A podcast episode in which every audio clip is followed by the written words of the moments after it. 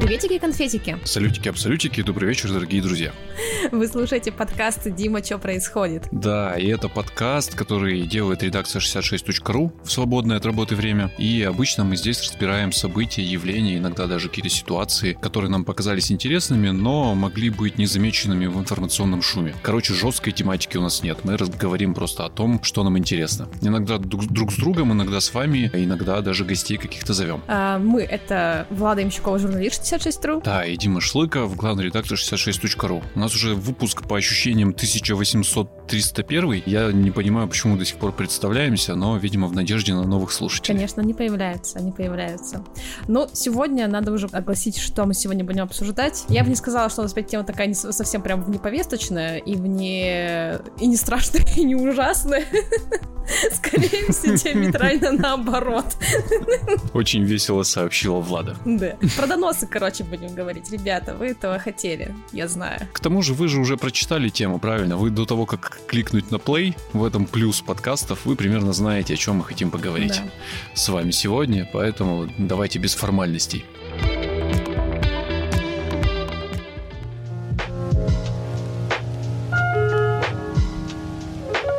Хотя формальности есть, собственно, стыд в том, а почему это вдруг мы решили об этом поговорить. Казалось бы, что такого произошло? А что случилось?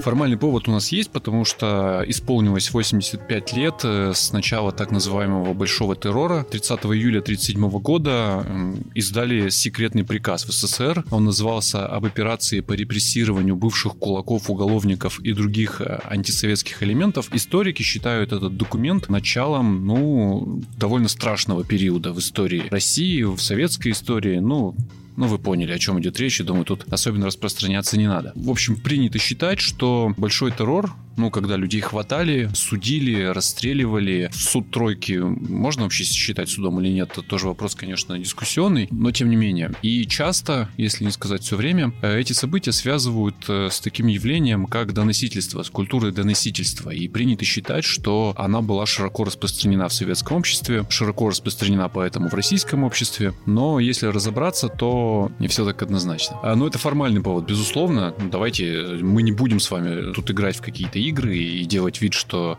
никакого отношения к современной повестке это не имеет, конечно, имеет. Понятно, почему люди стали снова говорить про доносительство, почему нас эта тема беспокоит, почему фраза знаменитого писателя Довлатова, вернее, его вопрос, кто написал 4 миллиона доносов, она снова появляется в разных социальных сетях и заиграла, так сказать, новыми красками. За примерами далеко ходить не надо, я думаю, вы все их э, помните, знаете, они так или иначе каждую неделю на слуху. К примеру, относительно недавно вынесли приговор пензенской учительнице, ее зовут Ирина Ирина Ген. Ее приговорили к тюремному сроку, слава богу, к условному, но тем не менее вполне реальная у нее уголовная судимость по, ну, чтобы не использовать на всякий случай эмоционально окрашенное слово «донос», по заявлению ее же учениц, которые рассказали правоохранительным органам, причем, судя по всему, в письменной форме это сделали, о том, что их учитель э, допускала выражения с их точки зрения порочащие э, армию Российской Федерации, действующую за рубежом, если я правильно сейчас цитирую статью Уголовного кодекса. Ну, в общем, общем, она не согласилась со спецоперацией на Украине и, в общем, честно об этом рассказала своим ученицам. Те посчитали, что ученица нарушает закон, подали заявление, в результате вот ее судили понятно, почему вот из-за таких вот сюжетов э, дискуссии, они так или иначе возникают и в офлайне, и в социальных сетях. О доносительстве, так называемом, о культуре доносительства начали говорить. Ну или другой пример про жителя Кубани, которого оштрафовали, правда, по административной статье, но тем не менее тоже за антивоенные разговоры с коллегами на заводе. Ну, то есть, грубо говоря, он просто в цеху поругался с коллегами, они не сошлись в позициях относительно того, что происходит на Украине, добрые коллеги тоже написали заявление, посчитав, что э, это нужно пресекать, и мужчину оштрафовали. Ну и другие, другие, другие, другие такие вот истории, они так или иначе возникают. Сложно оценить, э, насколько их много, но, в общем, доносительство, оно в повестку возвращается, ну вот благодаря или даже из-за вот этого. Оценивайте как хотите. Ну, короче, мы решили тоже об этом поговорить, причем оттолкнуться прям э, с корневого суждения, которое состоит в том, что доносили в России еще с эпохи там 20-30-х годов, что это какой-то такой геном русского человека, что русский человек, когда случается, ну, какие-то социальные потрясения, он только рад на своего ближнего, в общем-то, донести или рассказать о том, какой он нехороший, плохой человек, в результате чего и приключаются разного рода судебные процессы, а иногда, как мы помним из истории, в общем, даже вполне себе репрессии по поводу которых тоже почему-то существует дискуссия до сих пор общественная, совершенно мне не ясная, но тем не менее, вот оно так. Да, мы не стали эту тему срезать по верхам. Э, хороший журналист Катя Журавлева ей занималась, она разговаривала с историками, причем отталкивалась прямо от ключевого тезиса. Она задалась вопросом, казалось бы, бесспорным, а правда ли что во времена Большого террора, к которому сейчас э, так или иначе отсылают э, в моменты, когда случаются судебные процессы, подобные тем, которым я описал, действительно ли в эти времена главным катализатором были, собственно говоря, заявления от граждан? Действительно ли они способствовали тому, что так много людей оказывались в лагерях, оказывались расстреляны, будучи иногда невинными? Может быть, мы оттолкнемся вообще от того, откуда появилось это у нас э, в мышлении, эта идея о том, что было очень много доносов, и о том, что как раз-таки, да, что люди доносили друг на друга, это было вот катализатором этих всех репрессий. Из диссидентской литературы, в том числе из э, той самой легендарной цитаты, правда, очень хорошего писателя Сергея Довлатова, который, ну, ее вот так вот вбросил, как бы сейчас сказали. Целиком цитата звучит «Мы без конца проклинаем товарища Сталина и, разумеется, за дело, но все же я хочу спросить, кто написал 4 миллиона доносов?» И эта фраза так или иначе повторяется, ее иногда искажают в цитировании. Я видел, что и авторство путают, но тем не менее, вот, ну, базис общественной дискуссии, связанной с доносами, он вот отсюда происходит. И упомянутая уже мной Катя Журавлева, она, собственно, пошла к историкам и решила в этой фразе усомниться и спросила, а правда ли, что, во-первых, этих доносов было 4 миллиона, во-вторых, а правда ли, что советский народ сам, по сути, подстегнул или содействовал, или соучаствовал, э, как какой хотите, выбирайте термин в зависимости от вашей идеологической позиции в большом терроре. И историки сказали, что вообще-то нет, это не очевидно. И более того, скорее всего, не так. Да, ну то есть получается, что факты, которыми обладают историки, да, архивы, документы, они этого не подтверждают. Просто получается, что одна цитата заменила всем все, все остальные источники информации, и все как-то вот так дружно поверили ну, видимо, потому что было сложно не поверить. А историки действительно да, говорят, что не было такого массового этого явления. При этом я так понимаю, что они все равно как бы они признают, что ну кто-то там доносил, да, но в основном это происходило не так, что человек пришел в, в органы и сказал, что вот мой сосед э, Петя очень нехороший, и потом соседа Петю повязали. А это происходило уже, когда сосед Петя его уже за что-то приняли, и его уже вот в этот момент э, заставляли тоже там на других, как бы там до кого-то там, как сказать, сдавать.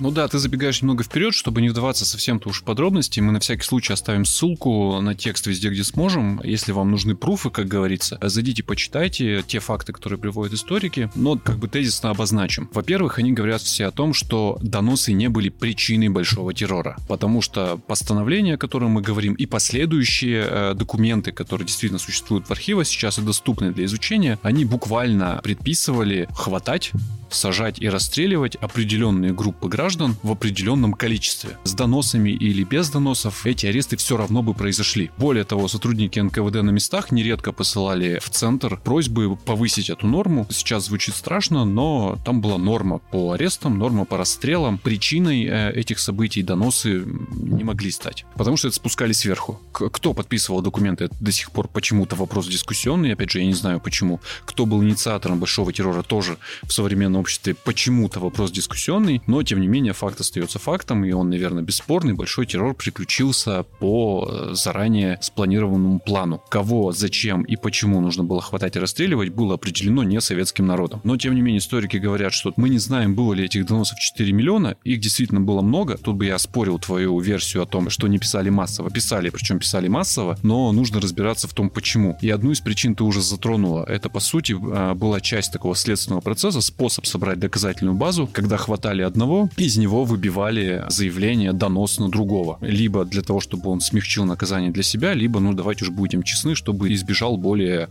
э, жестоких пыток, чем которыми его уже подвергли. Это первая причина. Вторая причина состоит в том, что люди действительно писали доносы на граждан, которые считались врагами народа, но историки говорят, обратите внимание на последовательность. То есть существовала массированная и, в общем, довольно грамотно построенная система пропаганды, газеты, радио и другие способы э, связи с гражданами, они сообщали гражданам о том, что среди них есть враги народа. Многие граждане искренне в это верили, и доносы на конкретных врагов народа писали уже после того, как те были обличены. Примеров достаточно много, но чтобы уж совсем не быть голословными и не отсылать, читать по ссылке, а что-то оставить нашим слушателям в том числе, давайте хотя бы вспомним архитектора э, Алексея Дукельского, который работал в Советском Свердловске и, в общем, был на хорошем счету. И вот э, на него как раз то, что принято называть доносами, а негативные характеристики и обличение его во всех грехах начали писать после того, как он уже был публично обличен, публично был назван там условной властью врагом. А до того те же самые люди отзывались о нем исключительно хорошо, в том числе публично, в том числе в официальных документах. Некоторые из этих людей искренне верили в том, что это оказывается враг, и, в общем, даже есть прецеденты, когда люди каялись в связях с врагом, узнавали там из газеты «Правда», что их сосед враг, и писали, по сути, заявление на себя. Я такая-то такая, состояла в дружеских связях с таким-то таким-то, оказавшимся врагом народа, о чем, в общем-то, сожалею. Другие, но, очевидно, пытались отгородиться и избежать той, той же участи, которая постигла там знакомого им человека или коллегу. Ну, такая причина доносов, да, вторая. Третья причина состояла в том, что люди действительно хотели, ну, говоря грубо, настучать кто-то делал это искренне, кто-то делал это в, в карьерных интересах, кто-то делал это из, опять же, ощущения собственной безопасности. Но опрошенные Катя историки говорят, э, очень важно обращать внимание на то, сколько этих э, заявлений стали в итоге причиной уголовных дел, преследований, арестов и расстрелов. И они подозревают, что процент невелик. То есть даже в советские годы, даже в эпоху Большого террора, многие эти заявления оставались э, без движения. Ну, то есть сотрудники органов видели, что эти анонимки не ведут э, к достижению целей, потому что цели перед ними были поставлены в кон- вполне конкретные, то есть не просто людей хватали, а конкретных кулаков, эсеров, ну и так далее и тому подобное. Вот. И более того, иногда даже бывало так, что человек формально относящийся к категории врагов и формально человек, который э, должен был пострадать от репрессии, от репрессий не страдал. Самый красноречивый пример Павел Петрович Бажов, который в 1917 году состоял в партии эсеров и по многим э, тайным и не очень тайным документам НКВД вполне себе должен был быть подвергнут волне репрессий, но не был. Все не так однозначно, и резюмируя, я бы хотел сказать, что какого-то гена доносительства все-таки вот в советском гражданине и в русском человеке нет. Там всегда есть э, вполне конкретные мотивы, которые за этим стоят. Доносительство или заявление от граждан в 1937-1938 годах точно не были причиной террора террора. Так же, как, наверное, они не являются сейчас причиной э, задержаний, арестов и судов. Я бы тут с тобой немножко поспорила про то, что у доносительства есть э, всегда какие-то причины и цели у человека, который доносит. Просто потому что то, что мы говорили там для там, повышения по службе, да, например, или там что-то вот просто вот искренне там человек, патриот и такой вот считает, что надо так сделать. Дело в том, что доносительство — это вот такой как бы негативно окрашенный термин, но на самом деле это просто оборотная сторона медали под названием «Бдительный гражданин». Ну, вообще-то да. Конечно, это просто эмоционально окрашенное суждение, ты права. И вообще, то есть я немножко хотела, ну, совсем чуть-чуть тоже подуглубиться, типа, в эту тему. Я недавно встречалась э, с потрясающим человеком Андреем Аксеновым. Он ведущий подкаста «Закат империи», «Время и деньги». Ну, в общем, он хорошо шарит за историю, особенно он шарит за эпоху Николая II, там, ну, получается, начало 20 века. Конец эпохи. Да. Я ему тоже задала вопрос про то, что у российского человека, да, есть какой-то вот этот вот ген доносительства, да, потому что на самом деле люди доносили друг на друга... Задолго до советской власти. Это было прямо еще в древние времена, просто в древние времена это был как такой способ коммуникации между человеком и как бы, ну, вершиной общины, то есть это его был способ дать фидбэк. И потом, получается, это просто трансформировалось, там при Петре Первом даже закон специальный появился, который это все немножко урегулировал. И, ну, если говорить, да, там про конец эпохи Николая II, да, то есть вот как раз и начало 20 века, там было очень много осведомителей, которые должны были узнавать о том, что думают, и что происходит в революционных кругах, как-то контролировать. И то есть их было действительно очень много во всяких тусовочках, они получали там за это деньги, то есть это была, ну, работа такая, да, это уже, наверное, что-то вот такое среднее между просто человеком и э, каким-то шпионом. И на самом деле ведь это происходит не только в России, не только там в Советском Союзе, ну, в общем, не, не только на протяжении истории России, это происходит, ну, везде и повсеместно, это тема общая для всех стран. Просто мы сейчас, да, об этом так говорим, что вот это такая проблема, но на самом деле мы сейчас были гораздо как сказать, в течение вот долгого времени, вот с развитием цивилизации интернетов и соцсетей, где каждый считает, что очень важно проявить свое мнение, мы к этому постепенно шли, что, ну, в общем, так, ладно, я, я говорю путано, я это поняла. Классно, замечательно. Давай попробую немножко устаканить твои мысли. Ну, во-первых, давай поместим в контекст твое суждение о том, что в эпоху заката дома Романовых осведомитель это была прямо такая профессия, и шпионы были в рядах революционеров и вообще повсюду. Тут важно понимать контекст, потому что эпоха заката империи Романовых это очень тяжелое для России, в общем-то, время, потому что на протяжении десятилетий страна находилась в условиях непрекращающегося терроризма. Ну, то есть страна буквально взрывалась, и террористические акты становились абсолютной обыденностью. Я думаю, это нормальная реакция любого государства это все предотвратить, и а, в том числе, конечно же, тайными методами, потому что лучше бы а, теракт раскрыть как бы на подступах. Думаю, что и сейчас спецслужбы в таких случаях реагируют примерно так же, и эти методы используют. Но меня больше заинтересовала тема, которую ты в самом начале своего спича подняла. Действительно, доносительство — это такой эмоционально окрашенный термин. И главный там моральный вопрос состоит в том, где грань между активно гражданской позицией и доносительством. Потому что когда, грубо говоря, сторонники Алексея Навального... Алексей Навальный включен в список террористов и экстремистов. В лучшие времена там этой организации писали многочисленные заявления на мэров, губернаторов, не знаю, сотрудников Газпрома, да, на, на, на заре там его политической деятельности, общественно-политической. Они же писали тоже в компетентные органы, но почему-то вот доносом это не считается. А когда девочки в школе сообщают о том, что их учительница с их точки зрения ведет неправильный разговор, это часто эмоционально окрашивают как, в общем-то, донос. И вот, наверное, на уровне этой семантики вот и состоит, э, собственно говоря, феномен э, культуры доносительства. Мне кажется, что донос можно считать только в том случае, если за ним кроются какие-то корыстные интересы. Ну, то есть вообще формально и я бы даже сказал, морально-нравственно, поступок школьниц, которые рассказали про свою учительницу, его нельзя называть доносом, потому что вряд ли они руководствовались меркантильными какими-то мотивами. Скорее, с их точки зрения, это как раз и была активная гражданская позиция. Они поступили как, ну, с их точки зрения, опять же, как граждане своей страны и люди, которые обязаны вот это вот все пресекать. Оценивать это впоследствии, там, правы они или нет, конечно же, может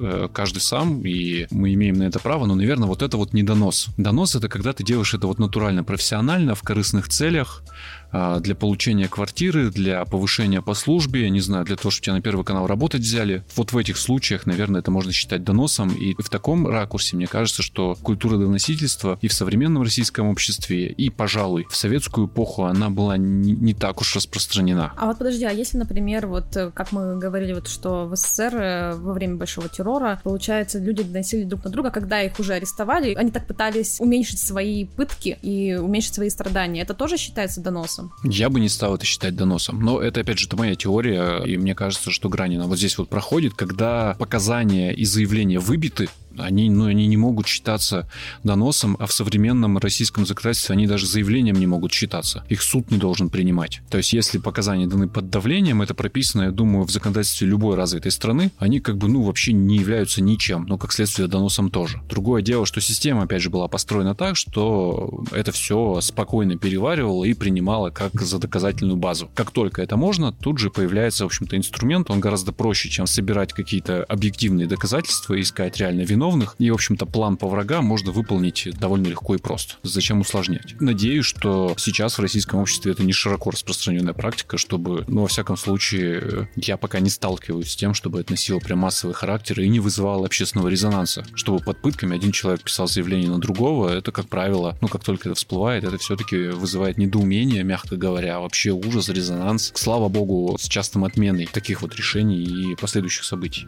Знаешь, что мне кажется? Проблема в донос доносах, не в самих доносах. Проблема в том, что, получается, ну, ведь доносит там на какие-то мысли, э, слова, там, да, ты что-то не так, человек что-то не так сказал, да, с точки зрения другого человека. И вот человек, который вот это что-то, типа, не, не то сказал, ему за это грозит, ну, какая-то реальная уголовная ответственность, то есть 5 лет э, тюрьмы, штраф там сколько-то там сотен тысяч. То есть это же так странно. Даже не то, что это странно, вот, наверное, кажется, вот именно в этом вся беда, что если бы не было, например, такого законодательства, да, у нас сейчас, что за твои мысли, за твои слова ты можешь попасть на уголовную статью, да, потому что кто-то так трактовал то, что ты говоришь, то, наверное, у нас бы и не стояло сейчас вопрос о доносительстве, ну, не было бы проблемы с доносительством, потому что, ну, сообщали бы как бы куда, никуда бы это не сообщали, это даже не несли бы ни в какие, э, не знаю, те же самые органы, не знаю, могли там максимум в Твиттере перетереть все, все поругались и разошлись довольны со своей точки зрения. Ты знаешь, меня вообще в последнее время просто шокируют, в общем, даже обычные с точки зрения российского уголовного права приговоры. Ну, то есть я, я начал себя ловить на мысли, что когда я читаю заголовки, меня прям начинает слегка потряхивать, потому что я вдруг осознал одну довольно очевидную мысль. Я перестал понимать, зачем вообще во многих случаях суды выносят решение о назначении тюремных сроков, во-первых, а во-вторых, я перестал понимать, какого черта они такие огромные. Но вот даже без относительно той темы, про которую мы говорим, свидетели подтвердят, прямо в редакции громко кричал, что я не понимаю, за что бывшему главе УВД а, Екатеринбурга по фамилии Трифонов прокурор попросил 9,5 лет колонии. Ну, то есть э, я перестал понимать целесообразность таких огромных тюремных сроков. Ну, в том смысле, что я понимаю, когда огромные тюремные сроки назначаются людям объективно, как бы физически и физиологически опасным для других граждан. Убийцы, маньяки, там, сексуальные насильники, расчленители, ну вот прям, понимаешь, опасные типы такие, которые будут убивать и грабить. Даже грабить сейчас э, не обязательно. А вот когда человека, ну пускай даже, да, предположим, что он виновен, хотя я не могу так утверждать до решения суда, и никто не может. Предположим, что начальник УВД виновен, но он же виновен во взятке, он у кого-то денег взял, да, государство от этого каким-то образом пострадало. То почему за это он расплачивается, там, ну, десятью фактически годами колонии? Ну, чтобы не повадно было, и чтобы другим тоже не было повадно. Мне кажется, российская тюрьма таким образом устроена, что в ней хватает полугода, чтобы больше не хотелось туда. То есть для того, чтобы осознать, что ты в тюрьму не хочешь, ну, год максимум. Ты прям четко осознаешь, что ты сюда возвращаться больше не хочешь. Казалось бы, если человек нанес какой-то вред обществу, то он должен этот вред компенсировать. Если он у общества деньги украл, ну, пускай он эти деньги вернет. Пускай он там посидит какое-то время, потом это все отработает, будет страшно страдать, есть один доширак, но деньги возвращать. Ну, например, угу. да, если человека хочется наказать так, чтобы ему было неповадно, еще раз, год в российской тюрьме — это очень дофига, чтобы понять, что ты туда больше не вернешься никогда. Ну, не захочется тебе точно. Да, вряд ли там первый год нормально, а со второго как-то становится хуже, и только к 9 годам ты понимаешь, что тюрьма — это плохое место скорее наоборот. Ну, то есть огромные тюремные сроки, на мой взгляд, нужны только для того, чтобы буквально навсегда отрезать человека от общества. Если человек совершил преступление имущественное или экономическое, то он должен имущественно и экономически пострадать, собственно говоря, правильно? И в контексте нашего разговора, а за слова это вообще непонятно. Ну, то есть, опять же, вы, если хотите наказать человека за слова, если считаете их социально опасными, и чтобы он больше так не делал, мне тоже кажется, ну год, ру, еще раз, русской колонии, не норвежской, а вот прям русской, и К2, да, это прямо очень много много. Моя гипотеза состоит в том, что вот все эти дела, они получаются очень резонансными, и мы, как СМИ, их обсуждаем, мы их как бы, ну, соответственно, как бы и люди про них знают и их обсуждают. И получается, что, да, отдельно взятому человеку года в колонии вот так выше крыши будет. Но, возможно, пытаются, э, где-то существует такая логика в этой вселенной, в этой стране, что если мы хотим, типа, чтобы другие так не делали, давайте мы возьмем как бы вот там э, не- некоторых человек и будем как бы вот, вот эти вот показательные дела устраивать вот с такими вот высоченными сроками. Но я только так это могу объяснить. Твоя теория рушится, потому что сейчас этих процессов в принципе относительно немного. Ты права, они заметны, о них много пишут. Во-первых. Во-вторых, э, в подавляющем большинстве приговоров это наказание административное, и это, как правило, штраф. Да, огромный, но штраф. Все-таки уголовных дел не так много, а реальных сроков, ну, буквально единицы. Прям буквально единицы. Или три, если я не ошибаюсь, по состоянию на сейчас во всей стране. Ну, то есть явно не пытаются этими сроками напугать. Это просто, ну, для меня тоже страшный приговор, даже когда он не в отношении меня, слава богу, а когда я просто слышу или читаю, что человека приговорили там к трем годам колонии. Для меня это страшно. Я не могу себе представить, как выжить три года в колонии. Это очень страшно. И год это страшно вообще-то. А девять с половиной лет это вообще какой-то кошмар. А люди же получают больше 15, 10, 15 лет по экономическим преступлениям. Я не пытаюсь сейчас этим спичем как-то что-то изменить в надежде, что сейчас законодательство поправит, и просто э, реально сам только сейчас осознал, насколько это все нелогично и одновременно страшно. И у меня все эти картинки перед глазами э, пролетели. Но это, конечно, совсем другая тема. По поводу доносов я еще хотел сказать, что как раз э, дискуссия, связанная с доносами и с этой культурой доносов и непонимание вообще природы доносов, она как раз состоит в том, что люди, которые донос называют доносом, реально не видят его причин и его мотивов. Почему человек пошел и рассказал там о том, что я веду не такие диалоги со своими учениками. Если мы этого не понимаем, то мы сразу считаем, что он поступил плохо, неправильно и всячески это осуждаем, но главное, ключевое это здесь не понимаем. Но любой донос, он же, ну, ну двоякий, потому что, ну давайте совсем там очевидный пример приведем. Я сейчас попробую развернуть эту мысль. Когда я вижу, как на улице, э, там, не знаю, выносят телевизор из чужой квартиры, я звоню в полицию. С моей точки зрения, я поступаю хорошо. С точки зрения владельца этой квартиры, я тоже поступаю хорошо. А с точки зрения человека, который телевизор выносит, и с точки зрения э, довольно большой группы граждан, которые тоже занимаются выносом телевизоров, я поступаю плохо. Я не хороший человек. Да? И это тоже термин стукачества, он же укоренился в, в нашей культуре. И, пожалуй, у нас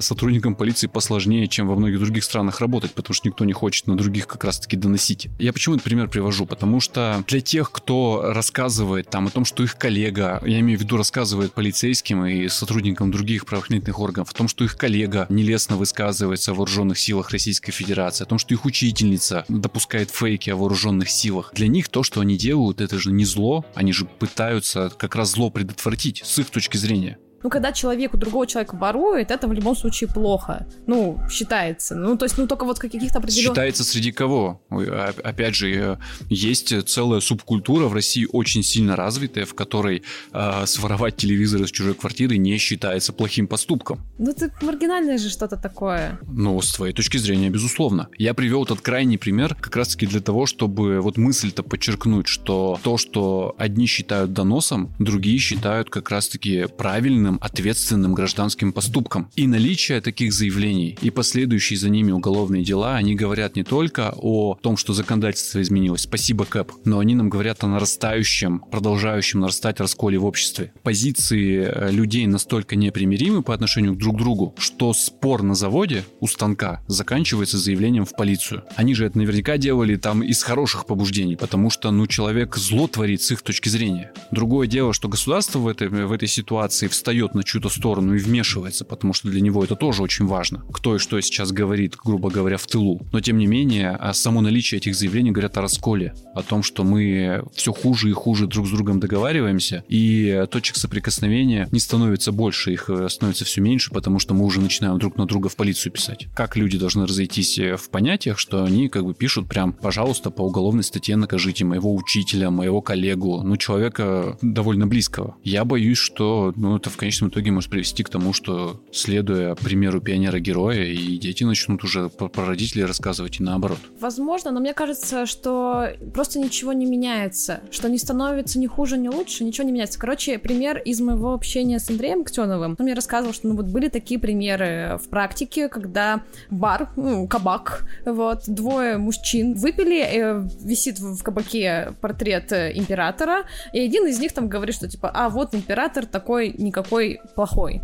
И второй чел идет потом в полицию и сообщает об этом. Ну, то есть то точно так же абсолютно стучит, просто точно так же, что потому что как это так, это царя-батюшку тут оскорбляют. Соответственно, да, к тому применяют вот это наказание, но оно было в разы легче, чем сейчас. Я это все к тому говорю, что это было всегда, и, возможно, это будет всегда. И то есть, э, наверное, невозможно искоренить совсем, потому что вот я хотела чуть другой пример привести, например, что когда ты оставляешь отзыв, да, например, ты сходил в ресторан, а, отравился там страшно, дичайше, и потом пишешь отзыв им где-нибудь там на условном TripAdvisor. Вы ставишь им одну звезду и прописываешь, типа, ужасное заведение, вообще никому туда не советую ходить, там все ужасные, все, все ужасно. И получается, как бы ты ну, другим людям, которые туда соберутся, они посмотрят такие, ага, поняли, приняли, делать больше ничего не будем, а у чувака, может быть, бизнес из этого, да, разрушился, то есть потому что к нему... Потому что мог бы позвонить, сказать, ребята, мы бы урегулировали, зачем по бизнесу-то бить, да, я понимаю. Ну, типа по-пацански решать, есть... что давай поговорим, вот это вот все. Нет, но это, это опять же, э, вот э, как, как раз речь о том, что, что, собственно говоря, считать доносом. Для того, кто пишет этот отзыв, он совершает как бы доброе дело, он предупреждает других. Да. Правильно? Да. А с точки зрения владельца бизнеса, это прям натуральный стукач. Это человек, который вот ни за что, ни про что, в общем-то, бездоказательно, скорее всего, с его точки зрения, рушит его бизнес, да. Так ведь просто прикол в том, что если ты будешь нормально делать, то все нормально и будет. Никто на тебя не будет стучать. Не будет никаких поводов и причин для этого. Ну, пожалуйста, ты учитель, да, в школе Олимпийского резерва. Твоя обязанность учить детей. Ну да. Собственно говоря, если бы ты не допускала разговоров на политические темы, ничего бы не было. Точно такая же логика, как с твоим ресторатором. Но другое дело, что ну невозможно уже. Ну вот как объяснить? Это, это вырывается, и люди никогда не договорятся. Они не могут в культурном споре между собой а, эту проблему решить, прийти к какому-то общему знаменателю, потому что позиции, они очень разные. Мы это все так или иначе сейчас переживаем. Кому не повезло, переживает это в семьях с разной степенью накала и кошмара. А кому повезло чуть больше, переживает это так или иначе все равно с близким кругом общения. И никогда не договорятся. Слишком разные позиции. И ты права, пока все это не кончится. То, что одни называют доносами, а другие называют активной гражданской позицией, оно продолжится и даже будет нарастать. Тем более, что законодательная база для этого создана. Такой вот вывод. Не будем сейчас на всякий случай проводить снова параллели с большим террором. Все-таки там история гораздо более другая, скажем так. Искренне там надеемся, что до, до чего-то такого кошмарного общества в конечном итоге не скатится. Но вот пока вот так. Пока вот так. Видимо, ну, я для себя сделал вывод такой. Видимо, не нужно спорить на такие темы. И разговаривать на такие темы тоже не нужно. С людьми, которые с тобой не согласны. А с теми, кто согласен, разговаривать неинтересно. Замечательно просто. Можно запереться дома и никуда не выходить, ни с кем не видеться, потому что смысл. Ну почему? Погода вот хорошая стоит. Чем не тема для диалога? На 5 минут. Ресторанов много, много новых открывается. Почему не обсудить? Всякое, всякое. У 50 Цента недавно день рождения был. Поздравляем его, собственно говоря. Он, надеюсь, нас слушает. Почему бы в определенных кругах не, не обсудить вклад 50 центов в развитие хип-хоп культуры? Довольно дискуссионный вопрос, который не приведет к заявлению в полицию просто потому, что об этом можно как-то договориться, или если не договориться, то люди не будут э, чувствовать, э, что творится какое-то кошмар и преступление. Не знаю, мне кажется, что разговор про влияние 50 цента может привести к заявлению в полицию, но по другому поводу, по поводу драки там какой-нибудь. Да ну, come on. Нет. Э, хотя, да. Мы журналисты, мы читаем всякие пресс-релизы, и мы, к сожалению, знаем, из-за чего там люди друг друга убивают. И, простите, конечно, за такие ужасы и подробности, но там иногда встречается... Ох, однажды в Свердловской области приключилось из-за того, что люди не сошлись во мнениях по поводу поэзии. Не 50 Cent, а прям великой русской поэзии. Я не помню, как, о каком поэте они спорили, но в итоге все закончилось очень плохо. Ну, блин, надо быть э, цивилизованными людьми. Даже не цивилизованными, я тут знаешь, что, что для себя понял? Я вдруг осознал, что для меня есть одна недосягаемая интеллектуальная вершина, и она вот именно что интеллектуальная.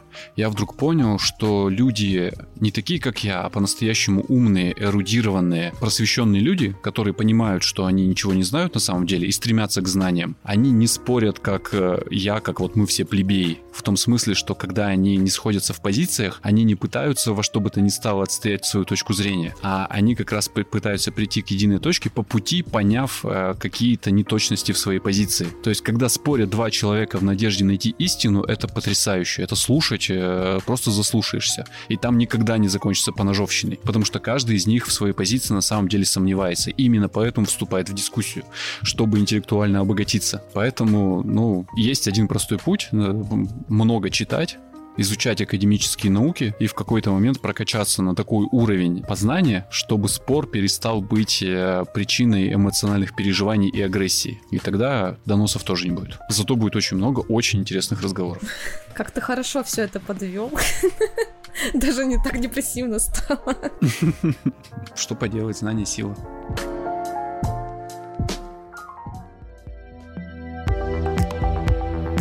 Спасибо, что были сегодня с нами. Надеюсь, получилось интересно.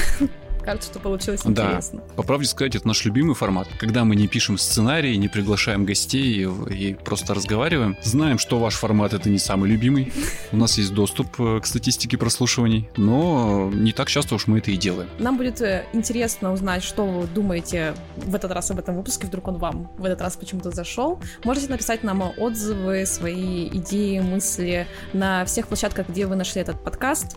Э, также вы можете прийти к нам в соцсети. Там, во-первых, тоже есть и сам подкаст, ну, вы, скорее всего, уже это знаете, но там есть возможность с нами покоммуницировать, и мы обязательно вам ответим ответной весточкой. Отдельно хочу извиниться за возможные неточности фактически, которые мы в формате этой живой беседы допустили, или там нераскрытость темы, или недостаточную отсылку к источникам. Еще раз повторю, что мы постараемся прикрепить ссылки на выверенные и снабженные все аргументации материалы к этому подкасту, поэтому если вам нужны аргументы за или против, пожалуйста, проходите, читайте и не судите. Ссылки в описании. Да, не судите строго, мы довольно расслабленно сегодня пообщались, как мне показалось. Да, расслабленно пообщались о доносах вообще. Типичная русская тема. Обычная ну, в том смысле, что я не обложен бумажками, у меня не открыто 10 тысяч вкладок, и я ну, не подкрепляю свои слова отсылками, конкретными цифрами, фактами и свидетельскими показаниями. Ну что ж, услышимся с вами через неделю. Все будет хорошо. Пока-пока. Пока-пока.